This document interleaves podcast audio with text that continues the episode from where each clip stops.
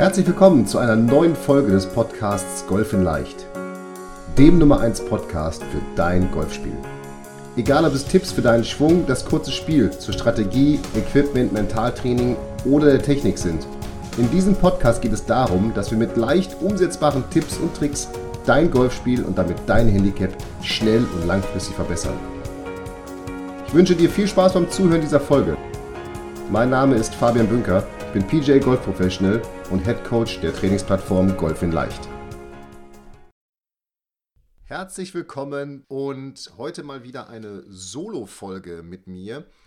In den letzten Folgen haben wir eine Menge an Interviews gehabt und wie ich finde, extrem spannende Interviewpartner über Vision 54, Ted Long, Andreas Nottebaum und viele, viele, viele, viele mehr. Da lohnt es sich einfach nochmal reinzuhören, denn alle haben wirklich zu ihren Themen, fand ich, eine Menge zu sagen. Und ich muss sagen, auch ich habe da für mich, für mich als Golflehrer eine Menge mit rausgenommen für meinen Unterricht. Und ähm, ich selber fand es richtig, muss ich sagen, richtig cool.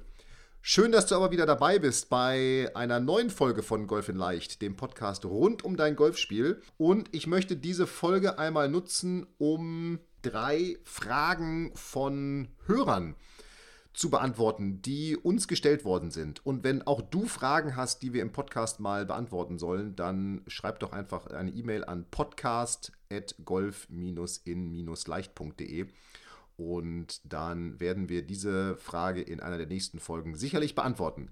Lass uns aber einsteigen, denn der Hans, der fragt oder macht die Aussage, wenn du beim Pro warst, kommst du mit deinem Golfspiel erst einmal eine Zeit lang gar nicht zurecht. Das ist so die erste Frage, die ich gerne hier von den drei Fragen, die ich beantworten möchte, auf die ich einmal eingehen möchte. Denn A, bin ich selber Golflehrer, das heißt, ich kenne natürlich dieses Phänomen von meinen Schülern, meinen Spielern, dass wenn man, und ich denke mal, dass der Hans es so meint, dass wenn man an seinem Golfschwung, also an der Technik gearbeitet hat, dass man dann erstmal eine Zeit lang mit seinem Spiel nicht zurechtkommt. Und da habe ich mir so ein paar Gedanken dazu gemacht und natürlich ist es auf der einen Seite erstmal völlig normal, dass wenn du deinen Schwung veränderst, sich das, und der Hans meint es sicherlich so, dass es dann auf dem Platz, also im Ergebnis nicht sofort zur Verbesserung kommt, dass es da nicht sofort zur Verbesserung kommt. Denn jede Veränderung braucht natürlich Zeit. Das heißt, das muss sich ja erstmal alles setzen. Du musst es speichern, du musst es umsetzen. Du musst natürlich auch Vertrauen in diese Bewegung bekommen, dass du sie umsetzt. Und dazu gibt es aus meiner Sicht mehrere Aspekte, die du beachten solltest, wenn du eine Schwungänderung vornimmst. Also wirklich eine Veränderung in deinem Schwung. Also, Erstens würde ich dir natürlich empfehlen, dass du, wenn du so eine Trainerstunde hattest, die nicht unbedingt direkt vor einem Turnier durchführst. Denn, wie schon angemerkt, das führt doch zu Veränderungen und vielleicht manchmal auch zu Unsicherheiten. Zweitens würde ich dir empfehlen, wirklich nach so einer Veränderung intensiv auf der Driving Range an dieser Veränderung zu arbeiten. Das ist jetzt keine wie sagt man, kein, keine Rocket Science, ja, also keine Raketenwissenschaft, das ist dir völlig klar, dass du es machen musst, aber man muss es eben auch tun. Drittens, bevor du deinen neuen Schwung in Anführungsstrichen in einem Turnier anwendest, würde ich dir empfehlen, dass du erst einmal auf den Platz gehst und dann auf dem Platz bewusst versuchst, diesen neuen Schwung anzuwenden. Denn wenn der kleine weiße Ball vor uns auf dem Boden liegt, und das ist ja immer das Problem bei der Technik oder auch bei, im, im Golftraining, wenn dieser kleine weiße Ball da liegt, dann verändert sich alles. Wenn ich nur einen Probeschwung mache, hey, dann klappt das alles gut, weil dann kann ich mich voll und ganz auf meine Be Bewegung konzentrieren und auf die Veränderung konzentrieren. Liegt der kleine weiße Ball da aber, dann ist das gar nicht deine Schuld oder unsere Schuld, sondern dann will das Gehirn dafür sorgen, dass dieser Ball gut getroffen wird. Und dann kommen meistens eben auch Bewegungs- und Schwungmuster durch, die eher dem alten Schwungmuster ähneln oder sich eher eines alten Schwungmusters bedienen. Denn der Körper sucht sich immer den einfachsten Weg. Und der einfachste Weg ist, alte Bewegungen erstmal, die lange Zeit abgespeichert sind, wieder anzuwenden.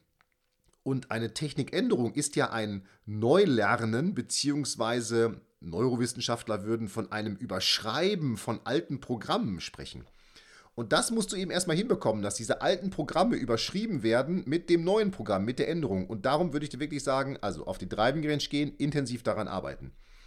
bevor du ein Turnier spielst, versuche diese neue Bewegung auch auf dem Platz umzusetzen. Denn wenn du auf dem Platz merkst, im, in, einem, in einer Trainingsrunde, ey, das klappt total gut, ja, dann wirst du doch auch Selbstvertrauen genug haben, das im Turnier anzuwenden. Wenn du schon mal in einer Proberunde merkst, in einer Trainingsrunde merkst, uh, das klappt aber nicht so gut, naja, dann würde ich lieber sagen, geh nochmal auf die Driving Range oder nimm nochmal eine Trainerstunde, um das Ganze nochmal zu festigen. Was ich dir aber auch empfehle, ist, dass du zu Hause oder auf der Driving Range wirklich viele, viele Probeschwünge durchführst ohne Ball. Am besten nimmst du sogar nur einen Kochlöffel und führst zu Hause vorm Spiegel die Bewegung in Zeitlupe durch.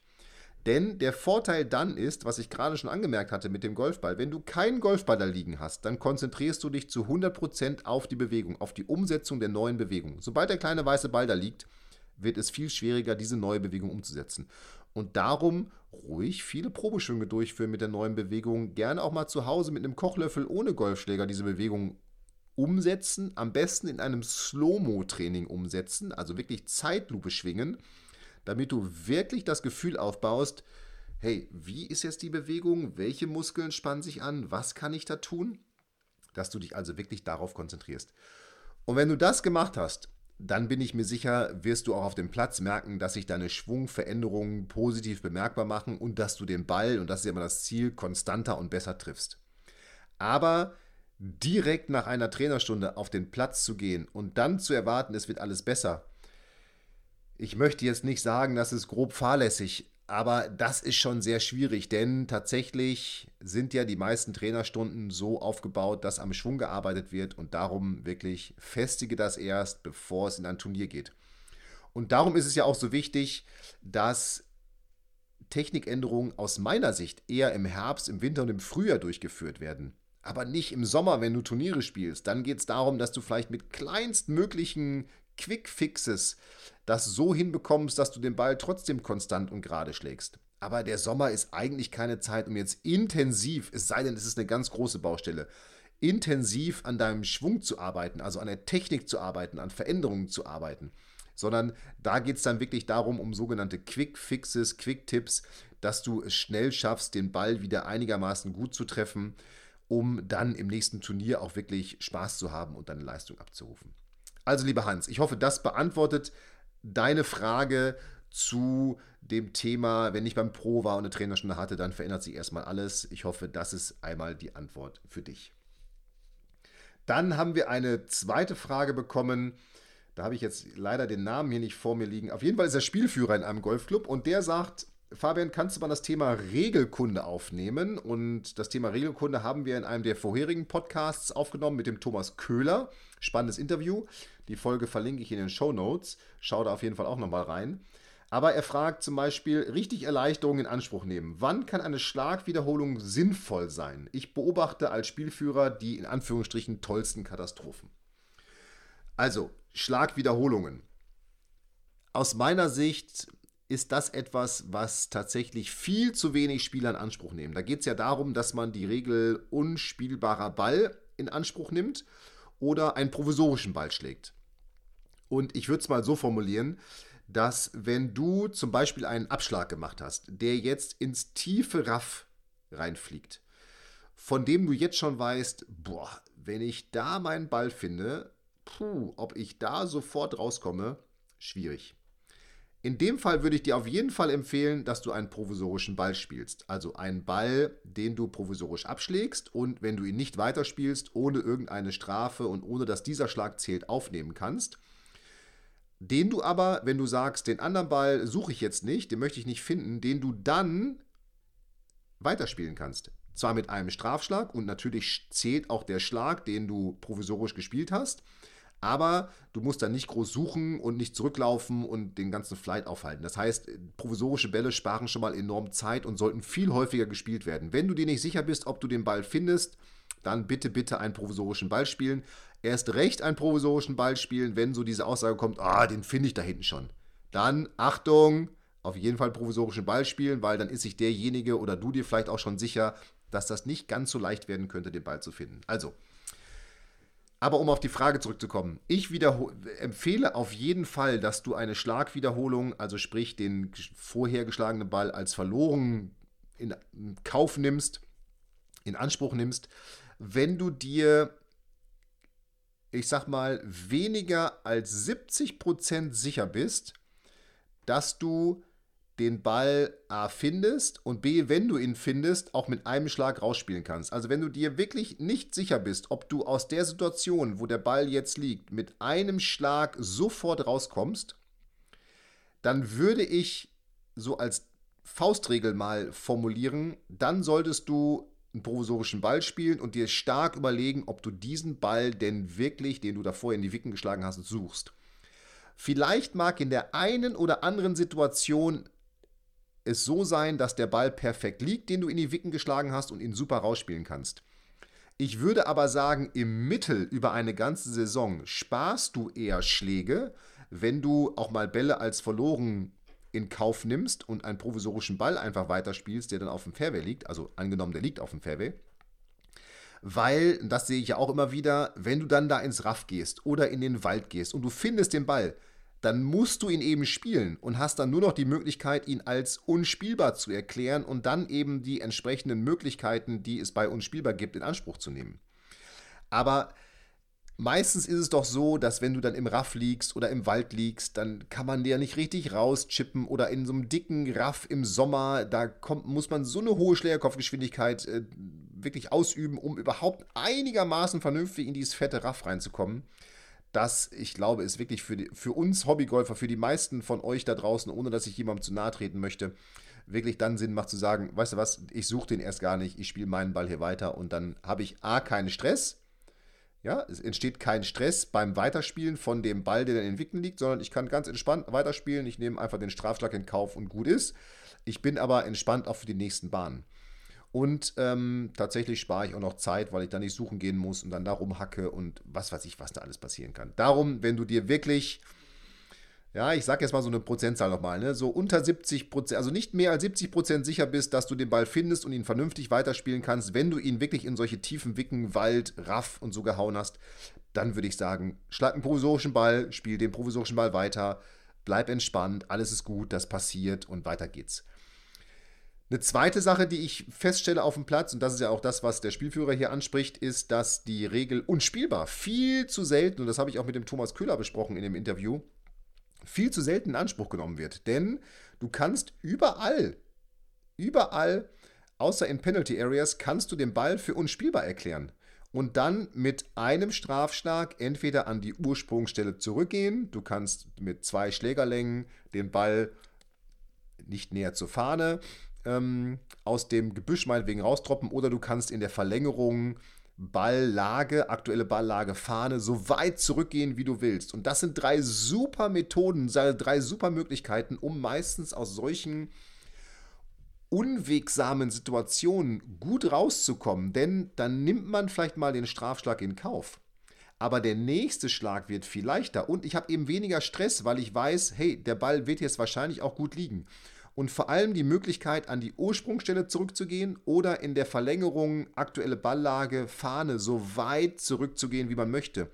Die ermöglichen dir sehr, sehr, sehr häufig, dass du den Ball dann in einer guten Lage droppen kannst. Und darum ist diese Regel unspielbar. Die solltest du wirklich im Kopf haben, wenn du auf dem Platz bist. Denn es gilt ja, mit so wenig Schlägen wie möglich einzulochen. Und manchmal ist es weniger an Schlägen, wenn ich einen Strafschlag in Kauf nehme, als wenn ich Harakiri-mäßig versuche, jetzt aus der Situation noch alles Mögliche und das Beste rauszuholen, um ja nur keinen Strafschlag mehr, mir zuschreiben zu müssen, selber ja. Denn Strafschläge gibt man sich ja selber nach den Golfregeln. Also darum bitte unbedingt provisorische Bälle spielen.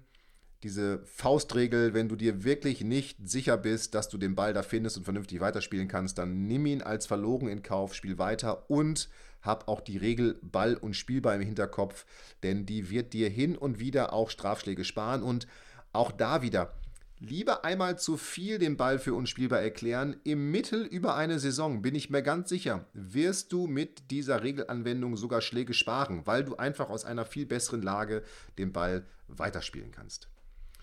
So, und ich hoffe, das hat die Frage zur ja, äh, Schlagwiederholungen zur richtigen Erleichterung so ein bisschen beantwortet. Nochmal, tiefergehend bin ich mit dem Thomas Köhler in die Golfregeln eingestiegen. Die Regel, die, nicht die Regel, sage ich jetzt auch schon, die Showno, in den Shownotes verlinke ich die entsprechende Folge, damit du, wenn du dann da drauf gehst, dir diese Folge direkt anhören kannst. Das ist aber eine der vorherigen Folgen. Wir sind jetzt in Folge 79. Ähm, einfach mal reinhören.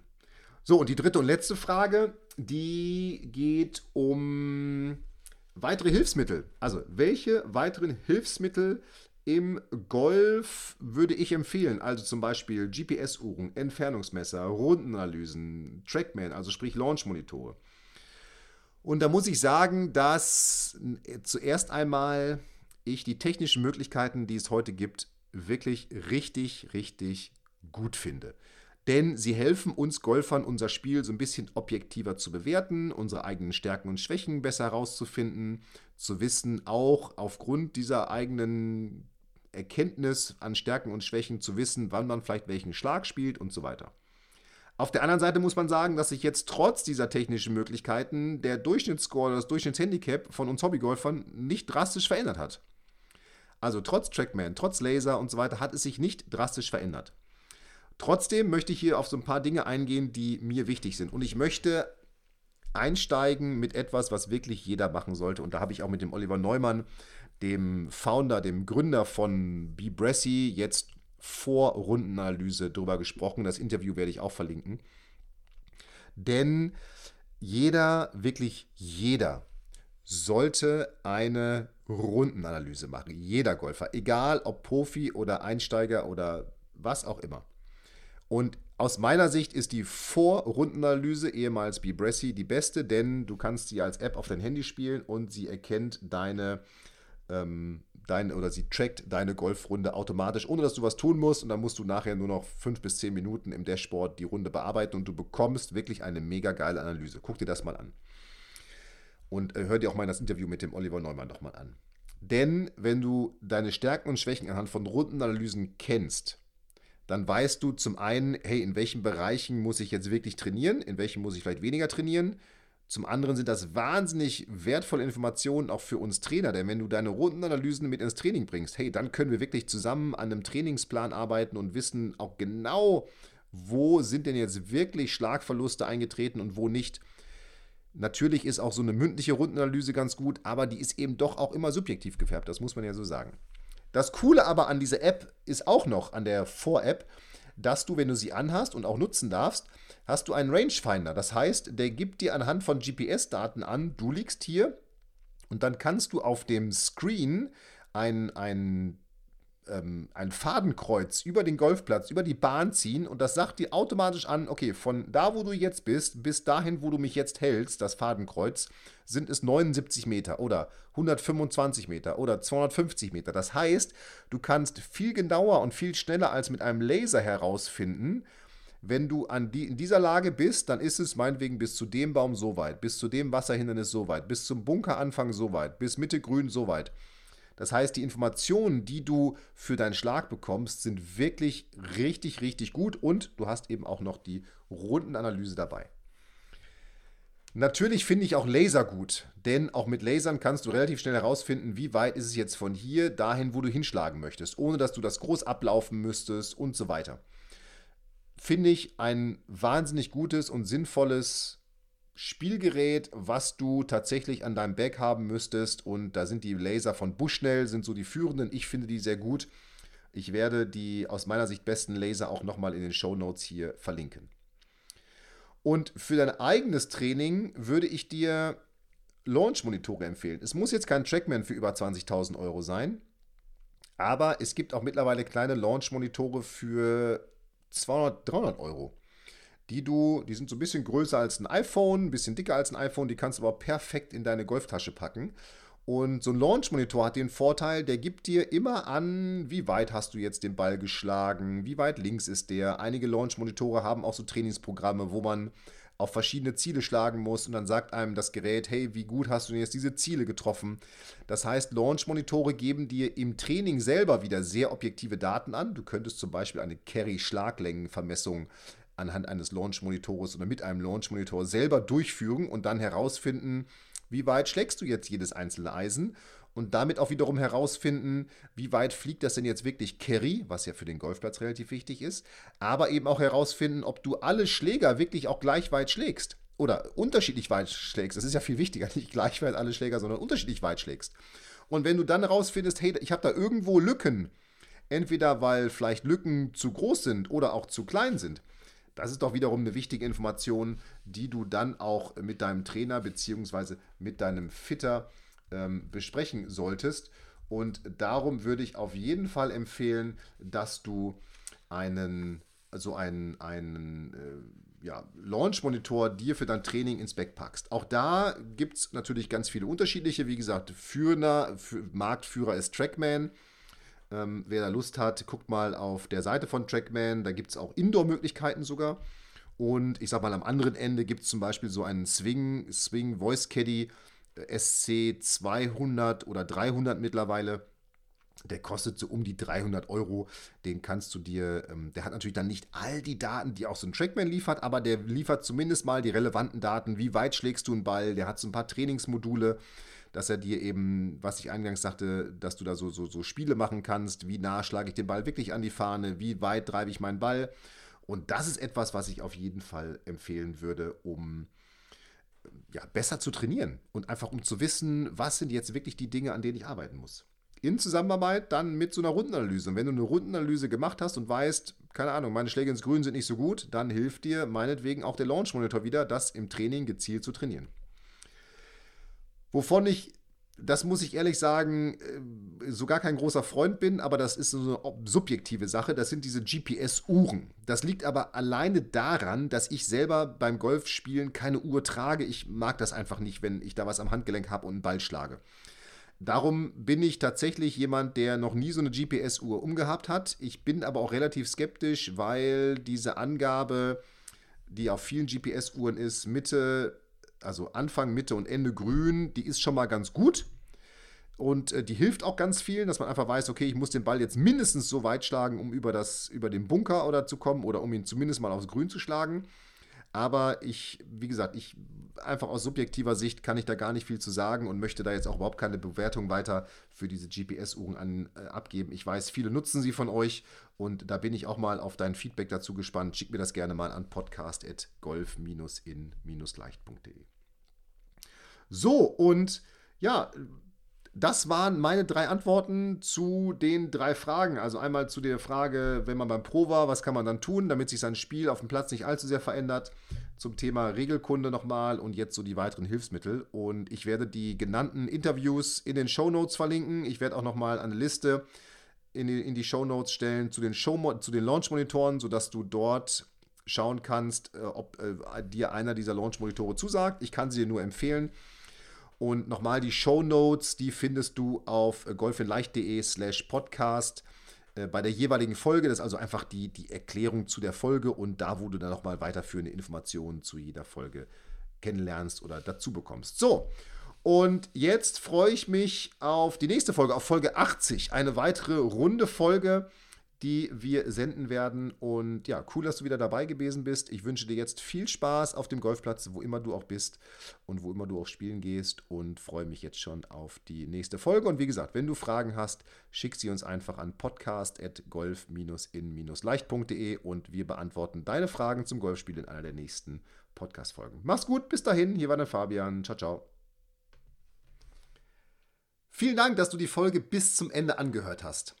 Und wie immer freuen wir uns über ehrliche Bewertungen auf iTunes zu unserem Podcast. Und wenn du Bock und Lust auf noch mehr Trainingstipps und komplette Trainingspläne für dein Golfspiel hast, dann schau dir doch einfach mal unsere Trainingsplattform Golf in Leicht an und teste sie kostenlos für 14 Tage. Gehe dazu einfach auf www.golf-in-leicht.de und klicke auf kostenlos testen und schon kann es losgehen. Und solltest du weitere Fragen zu Golf in Leicht, deinem Golfspiel oder dieser Podcast-Folge haben, so schreibe mir doch einfach eine E-Mail an hallo at golf-in-leicht.de und ich verspreche dir, ich werde auf jede E-Mail eingehen. Und jetzt viel Spaß mit deinem Golfspiel und ich freue mich schon, wenn wir uns in der nächsten Podcast-Folge wiederhören. Bis dahin, dein Fabian.